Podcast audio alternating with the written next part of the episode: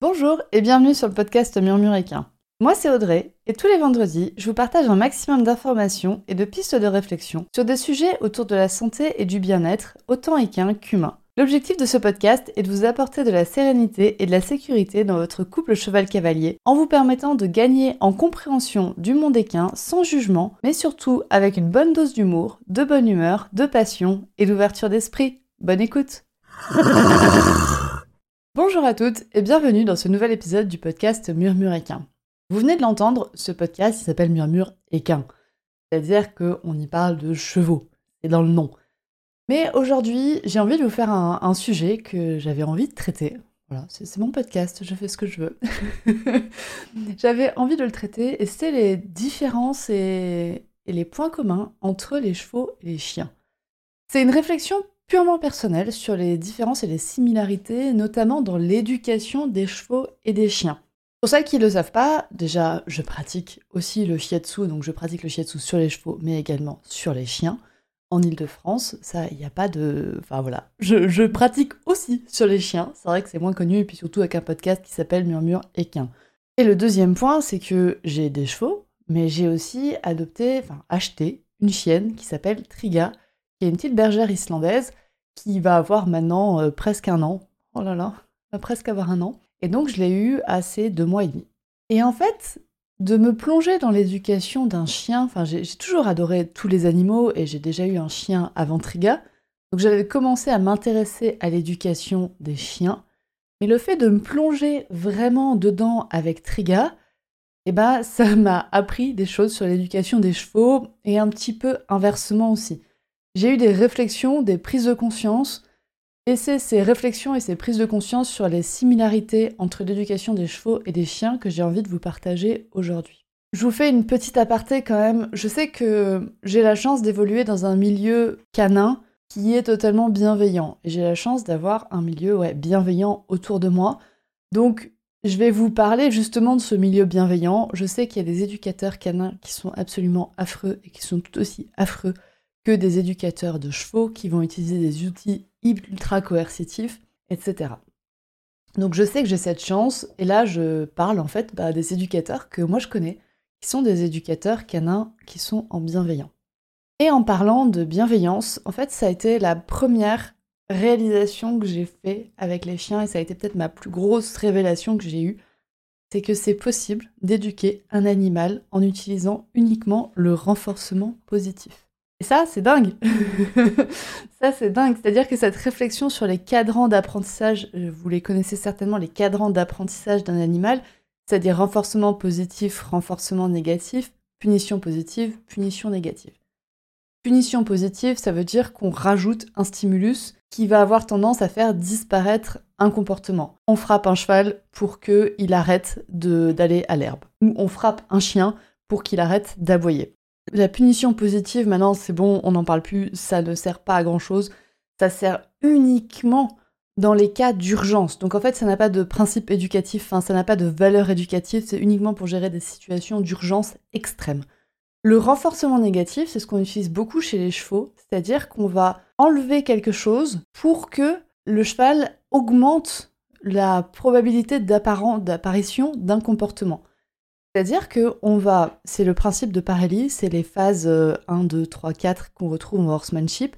C'est-à-dire qu'on va commencer par une pression sur le cheval, et puis on va augmenter cette pression jusqu'à ce que le cheval fasse le comportement que l'on souhaite. C'est-à-dire si on veut qu'il bouge les postérieurs, on va taper un petit peu avec le stick, alors au début très très doucement, et puis on va augmenter cette stimulation, et le cheval à un moment donné bah, va décaler ses postérieurs. Et donc il comprend, le stimulus va s'arrêter, et donc le cheval va comprendre qu'il doit réaliser cette action quand le stimulus s'enlève. Et en fait, le renforcement négatif chez les chiens, ça existe, bien évidemment. C'est un peu le principe du collier étrangleur, qui en plus est de la punition positive, mais c'est le principe de si le chien arrête de tirer, le collier arrête de l'étrangler. Et donc le, comportement qui va apparaître, c'est un chien qui ne tire pas. Et c'est un, une méthode d'éducation qui existe, comme dit, dans le milieu canin, mais qui a vraiment tendance à disparaître, qui a vraiment tendance à s'effacer. Et on rencontre de plus en plus d'éducateurs canins qui vont travailler en fait avec le R+, et le P-, la punition négative.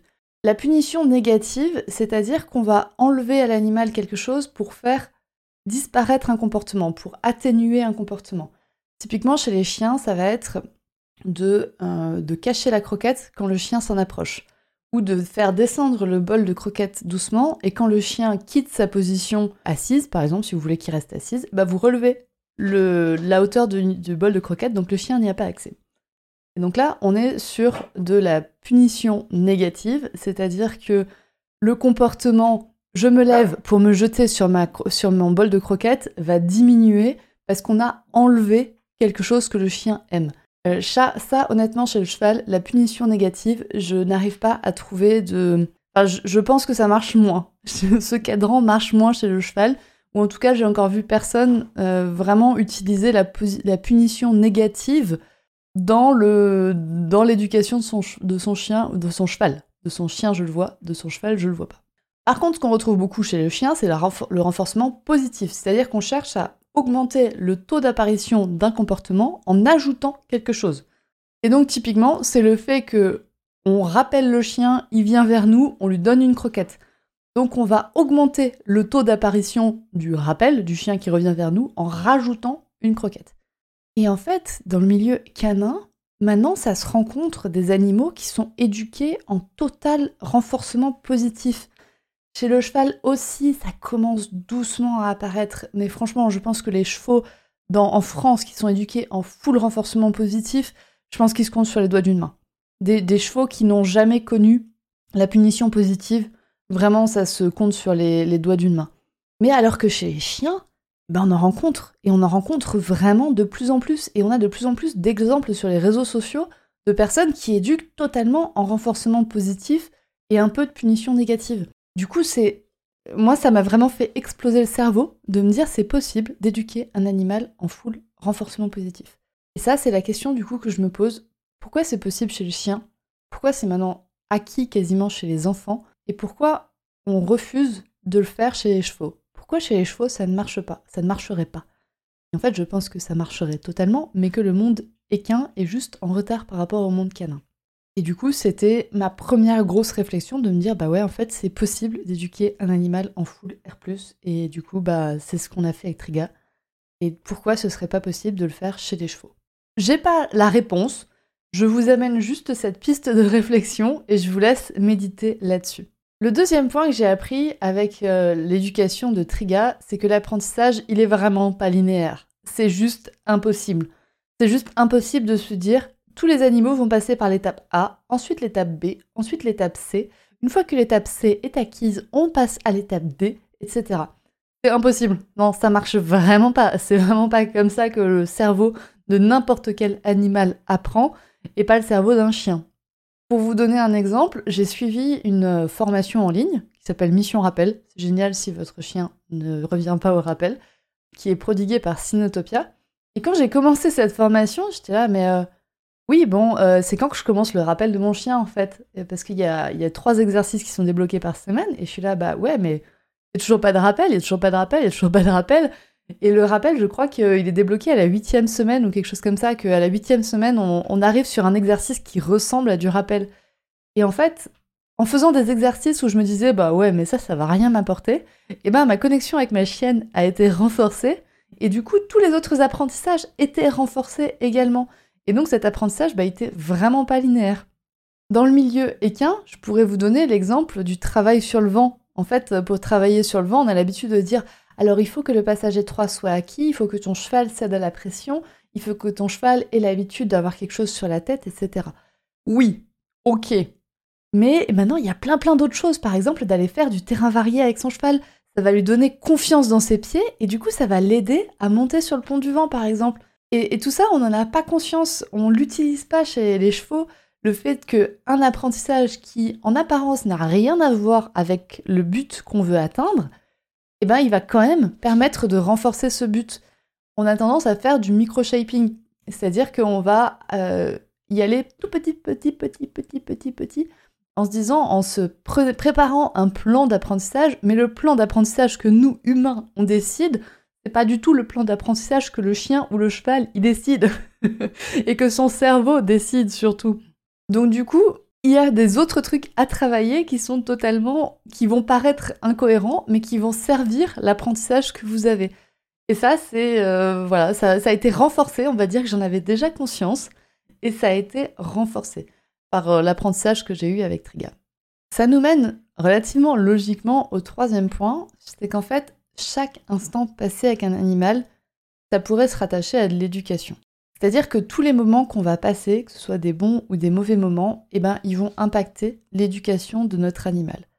Ça, j'en avais déjà pris un petit peu conscience avec mon premier chien. Parce que j'avais conscience, je me disais, ouais, en fait, avec un chien, on peut pas avoir de moment de repos.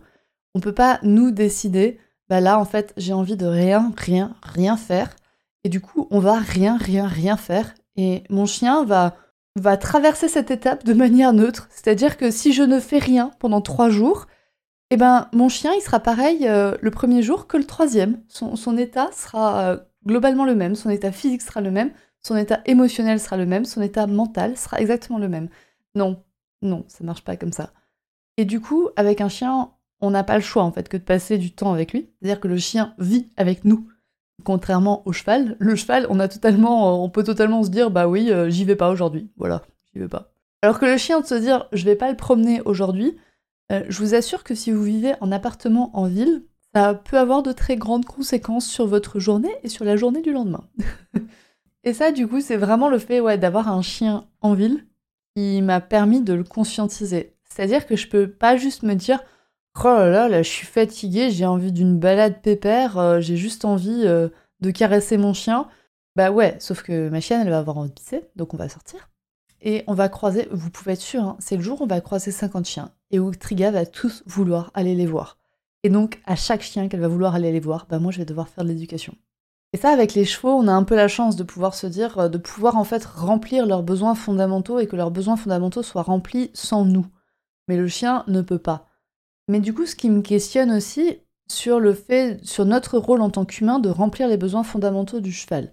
On a tendance à dire que euh, les 3 F, la food, forage and friends, c'est-à-dire que le cheval, il a juste besoin d'alimentation, de liberté de mouvement et de, copains chevaux pour que ses besoins soient remplis. Et, je pense que non.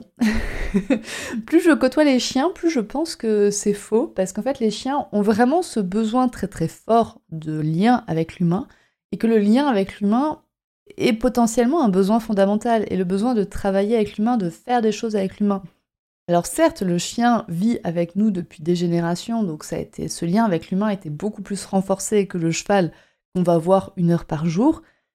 Mais quand même, du coup, je m'interroge sur le rôle que nous, humains, on a d'apporter de la stimulation mentale et intellectuelle à nos chevaux.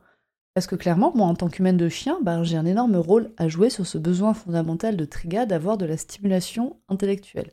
Qu'en est-il de mes chevaux? Voilà, euh, voilà mon questionnement. Là encore, je n'ai pas de réponse. Mais toujours est-il que je m'interroge sur le fait de travailler les chevaux et le fait d'avoir un lien avec mes chevaux autre que le fait que je les nourrisse et que je les gratte aux endroits où ils ne peuvent pas se gratter eux-mêmes. Donc, bien évidemment, les nourrir et les gratter aux endroits où ils ne peuvent pas se gratter eux-mêmes, c'est important. Mais est-ce qu'il leur faudrait pas un peu plus? Encore une fois, je n'ai pas la réponse à cette question. Et encore une fois, je vais vous laisser méditer là-dessus, sur le rôle que nous, les humains, on a dans l'épanouissement de nos chevaux, non seulement sur leurs besoins primaires de nourriture, de sécurité, etc., mais aussi sur leurs besoins secondaires, de réflexion, d'estime de, soi, etc. Donc, euh, je vous laisse réfléchir. Et pendant que vous réfléchissez, enfin, je, vais encore apporter de l'eau à votre moulin. Ça, c'est un point euh, que mon premier chien m'a appris. Et ce point-là, c'est quand on croit qu'on sait tout, en fait, on sait rien. Et c'est vraiment la, la révélation que j'ai eue avec mon premier chien. Et en fait, ce point-là est confirmé sans cesse par les chevaux. Quand on se dit ouais ouais c'est bon, je sais gérer, j'ai toutes les connaissances, euh, moi je vais y arriver, je l'ai déjà fait, etc. On va droit à la catastrophe. On va droit à la catastrophe quand on surestime ses connaissances et ses compétences. Et en fait, on surestime sans cesse nos connaissances et nos compétences. Du coup, je vous invite vraiment à vous faire accompagner. Je vais rajouter bordel de merde sur mon script, mais ouais, c'est ça. Faites-vous accompagner, bordel de merde. ne restez pas seul dans votre coin où vous allez aller tout droit au mur en fait. Ne serait-ce que parce que avec votre chien ou avec votre cheval, vous avez un aspect émotionnel qui rentre en compte et donc du coup vous n'êtes pas forcément neutre vis-à-vis de votre chien, là où, ou de votre cheval, là où un autre éducateur, là où quelqu'un d'extérieur sera plus neutre et donc pourra vous apporter des choses que vous ne voyez pas ou que vous ne voulez pas voir, ou des choses que vous savez consciemment, mais que inconsciemment vous ne faites pas parce que vous avez d'autres blocages. Donc vraiment, le point là, c'est ouais, quand on croit qu'on sait, c'est qu'en fait on sait rien. Ça, c'était vraiment pour les points que euh, l'éducation de, ma chienne m'a apporté avec mes chevaux. C'est des points qui ont été soit euh, totalement euh, nouveaux dans l'éducation avec ma chienne, comme le fait de pouvoir éduquer en full air plus, qui me questionne vraiment sur ce que je fais avec les chevaux, ou qui ont en fait été confirmés ou qui ont été fortifiés par le fait que j'ai ma chienne, comme le fait que chaque instant passé avec un animal, en fait, c'est de l'éducation. Vu que l'éducation n'est pas linéaire, vu que l'apprentissage n'est pas linéaire, on ne sait jamais ce qui va servir l'apprentissage ou le desservir. Et donc du coup, bah, chaque instant avec un animal potentiellement servir ou desservir notre éducation. Et le point, quand on croit qu'on sait tout, on sait rien, oui, bah ça, ça a été encore confirmé par ma chienne. Mais maintenant, il y a deux points que j'ai euh, pris des chevaux et adaptés à ma chienne, qui m'ont vraiment servi. Le premier point, c'est l'alimentation. Donc euh, ça, j'avais vraiment conscience avec mes chevaux que l'alimentation, c'est super important et que le système digestif est vraiment, vraiment sensible. C'est des points que je connais avec mes chevaux, que j'ai expérimenté, que j'ai testé, que j'ai vu sur des clientes, etc. Et en fait, avec ma chienne, du coup, je le savais, et avec ma chienne, bah, ça s'est confirmé. Parce qu'en fait, euh, tout simplement, je ramasse chacun des caca de Triga. Encore une fois, j'habite en appartement en ville. Donc systématiquement, quand elle sort pour faire ses besoins, je suis derrière avec un petit sac à caca. Et donc du coup, je vois ce qui rentre parce que c'est moi qui lui donne et je lui vois directement ce qui sort. Voilà, c'est très charmant. C'est la pause poésie dans ce podcast. Mais toujours est-il que du coup, je vois encore plus à quel point l'alimentation va impacter l'animal et donc à quel point l'alimentation impacte mon chien, mais donc l'alimentation impacte aussi mon cheval. C'est Trigal à reconfirmer en fait. et là aussi, il y a mon expérience de Fiatsuki qui a frappé assez fort sur ce point, parce que j'ai su voir des signes et les comprendre avant qu'ils soient problématiques? Et je vais vous donner un exemple que j'ai eu avec Triga et son alimentation. Triga, quand elle est arrivée chez son éleveuse, elle avait une alimentation sans céréales. Bah génial, moi c'est ce que je voulais, des bonnes croquettes sans céréales. Euh, merci Marie, tu m'as évité les calculs de ration où je me prends la tête avec mes chevaux. Tu m'as fait le calcul de ration pour ma chienne, merci beaucoup, je t'en remercie. Donc clairement, quand Triga est arrivé, j'avais pas envie de me prendre de me casser le cul avec son alimentation, j'avais pas envie de me prendre la tête avec son alimentation, donc je l'ai gardé. Sauf qu'après, euh, à un moment donné, je me suis un peu questionnée un peu plus. Dans son alimentation, sans céréales, il y avait notamment de la patate douce. Donc ok, le chien n'est pas fait pour avoir une source de glucides importante, les céréales c'est une source de glucides importante, mais la patate aussi en fait. Donc l'argument sans céréales, ça voulait pas dire sans glucides. Et d'ailleurs, je fais une petite digression, mais les glucides sont indispensables en fait si vous nourrissez votre chien avec des croquettes, parce que les glucides c'est ce qui va faire tenir les croquettes, c'est ce qui va leur donner leur forme, leur consistance de croquettes. Donc glucides et croquettes c'est indissociable. Et si vous avez un chien qui est vraiment très fortement sensible aux glucides, eh ben, le mieux c'est de le passer après au barf ou euh, au moins à la ration ménagère. Moi honnêtement, euh, ça c'est le côté où je me suis pas pris la tête en tant qu'humain. Euh, encore une fois, je vis en appartement en ville, donc je n'ai pas de congélateur, je n'ai pas la capacité d'avoir un énorme congélateur, donc ma chienne est aux croquettes. Toujours est-il qu'après un certain temps, j'ai remarqué que Triga avait beaucoup des crottes d'œil, je sais pas comment ça s'appelle, elle sécrétait énormément au niveau des yeux et c'était relativement vert. Et, au tel point qu'en fait, je pouvais lui nettoyer les yeux tous les heures, toutes les heures. En plus, euh, j'adore ça, enlever les croûtes. J'ai un petit problème avec le fait d'enlever les croûtes, donc je lui enlevais des croûtes toutes les heures. Et à un moment donné, ça m'a quand même questionné. Et en médecine traditionnelle chinoise, les yeux sont reliés au foie. C'est-à-dire que quand il y a un problème au niveau des yeux, en général, il y a un problème au niveau du foie. Et c'est là où ma réflexion s'est un peu complétée, où je me suis dit, ouais, mais attends, œil qui pleure, foie, patate, surcharge du foie. Mm. Je pense que euh, on, a un petit problème euh, avec son alimentation. Et donc du coup, une fois ce lien fait entre les yeux qui pleurent, qui en médecine traditionnelle chinoise sont liés à un foie potentiellement en mauvais état, et donc j'ai fait le lien patate euh, potentiellement surcharge du foie, et ben on est passé sur la gamme avec céréales. Et là, au miracle, elle n'avait plus les yeux qui pleurent, elle a les yeux très très propres. Elle a même un petit peu perdu de poids, donc c'est pas mal. Hein. Pour un chien en croissance, c'est pas mal d'être fit. Ça, c'est le même problème chez les chevaux et les chiens, on n'arrive pas à remarquer un, cheval ou un chien qui est en surpoids. Et donc, du coup, bah, grâce à mon expérience en shiatsu, j'ai pu adapter l'alimentation de ma chienne, j'ai pu me questionner en tout cas sur l'alimentation de ma chienne. Et c'est le moment où j'en profite pour vous dire que la formation Prendre soin de son cheval grâce au shiatsu, elle est aussi totalement adaptée aux chiens. Et donc si vous souhaitez suivre la formation Prendre soin de son cheval grâce au shiatsu mais que vous avez un chien, je vous invite fortement à venir m'envoyer un message privé sur Instagram pour qu'on en discute ensemble et pour que on adapte cette formation à vous qui avez un chien et que cette formation puisse vous permettre de prendre soin de votre chien tous les jours, de lui prodiguer les séances de shiatsu les jours où il en a besoin et de questionner tout son environnement grâce à la médecine traditionnelle chinoise. Et en parlant de points qui étaient importants chez les chevaux et qui le sont aussi chez les chiens et aussi les chevaux m'ont aidé, c'est de se dire que les aplombs, eh ben, c'est tout aussi important chez les chevaux que chez les chiens et que l'entretien des sabots chez les chevaux, c'est ultra important, enfin ça je le sais, mais que l'entretien des griffes chez le chien, c'est aussi ultra important. donc c'est là où bah, les chevaux ont fait que j'étais déjà sensibilisée à certains points, où ça me fait prendre soin des griffes de Triga beaucoup plus ponctuellement. Et vu que tout est possible en renforcement positif et qu'elle déteste les coupes-griffes, on s'y est mis, on s'est mis au medical training et donc elle se griffe les griffes toute seule sur sa petite planche, euh, sur sa petite planche avec du papier, euh, du papier ponce. Voilà donc les réflexions que moi j'ai eues en tant qu'humaine de cheval une fois que j'ai eu un chien. Et j'espère que mes réflexions donc sur le monde canin vont peut-être pouvoir vous aider à éclairer votre relation avec vos chevaux. Je vous souhaite à toutes d'avoir une super relation avec votre chien et avec vos chevaux.